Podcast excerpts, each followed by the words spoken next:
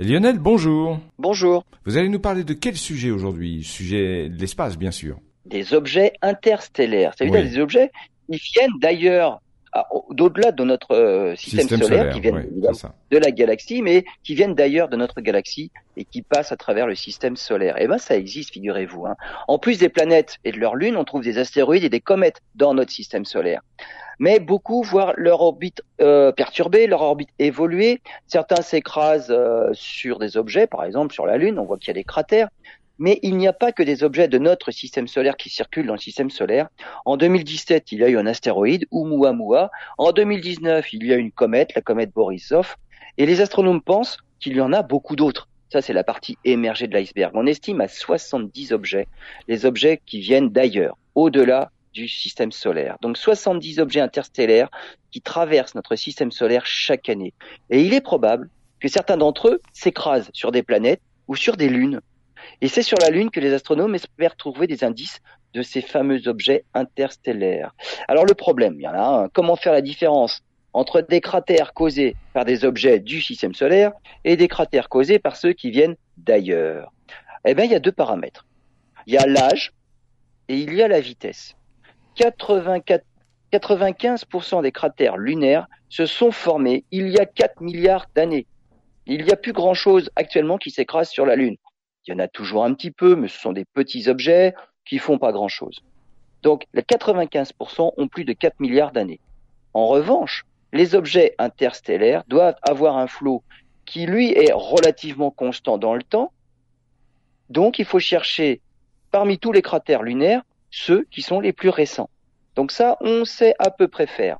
Il y a aussi un deuxième paramètre, c'est la vitesse d'impact. Les objets qui sont dans le, dans, le, système solaire sont des objets qui circulent autour du Soleil. Leur vitesse est à peu près connue, à peu près constante. En revanche, ceux qui viennent d'ailleurs, de l'extérieur du système solaire, ils viennent de loin. Ça veut dire qu'ils ont une vitesse bien plus importante, déjà pour s'être échappés de leur propre système solaire, et puis ils arrivent dans le système solaire, ils sont réaccélérés par le, champ de gravité du Soleil, et donc euh, ils s'écrasent à une vitesse bien plus élevée que tout ce qui peut venir simplement de chez nous. Donc avec ces deux critères-là, euh, l'âge des cratères et la vitesse d'impact sur la Lune, eh ben finalement la probabilité de trouver des cratères issus d'un objet interstellaire augmente significativement. C'est pas comme euh, trouver une aiguille dans une meule de foin.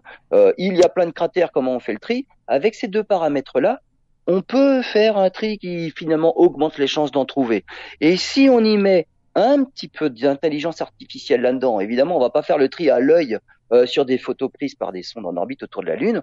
On y met un peu plus d'intelligence artificielle. Et là, en tout cas, pour le coup, euh, l'utilité d'une intelligence artificielle pour faire ce travail complètement rébarbatif là, là, ça augmente les chances de faire le tri et d'en trouver. Après, bah, il suffira, bah, évidemment, si on peut, aller sur place, aller sur la Lune pour étudier ces cratères-là, eh bien, on pourra étudier finalement les objets qui viennent d'ailleurs avec les traces qu'ils laissent sur notre satellite. On pourra peut-être étudier un jour les objets qui viennent ailleurs, hors de notre galaxie. Est-ce que c'est possible, ça? Alors, hors de notre galaxie, évidemment, euh, c'est possible aussi, mais, là, la probabilité est encore plus faible. Il doit y en avoir. On va pas dire que c'est interdit, on va pas dire que la probabilité est rigoureusement nulle. Non, là, c'est évidemment, euh, c'est possible, mais c'est encore plus improbable. Mais euh, l'idée est là, évidemment. Merci d'en parler. On va lancer les scientifiques sur le coup. Ah bah j'imagine. Il doit... bah, oui, c'est pas, c'est pas impossible. Ça doit bien exister, évidemment. Merci Lionel. À bientôt.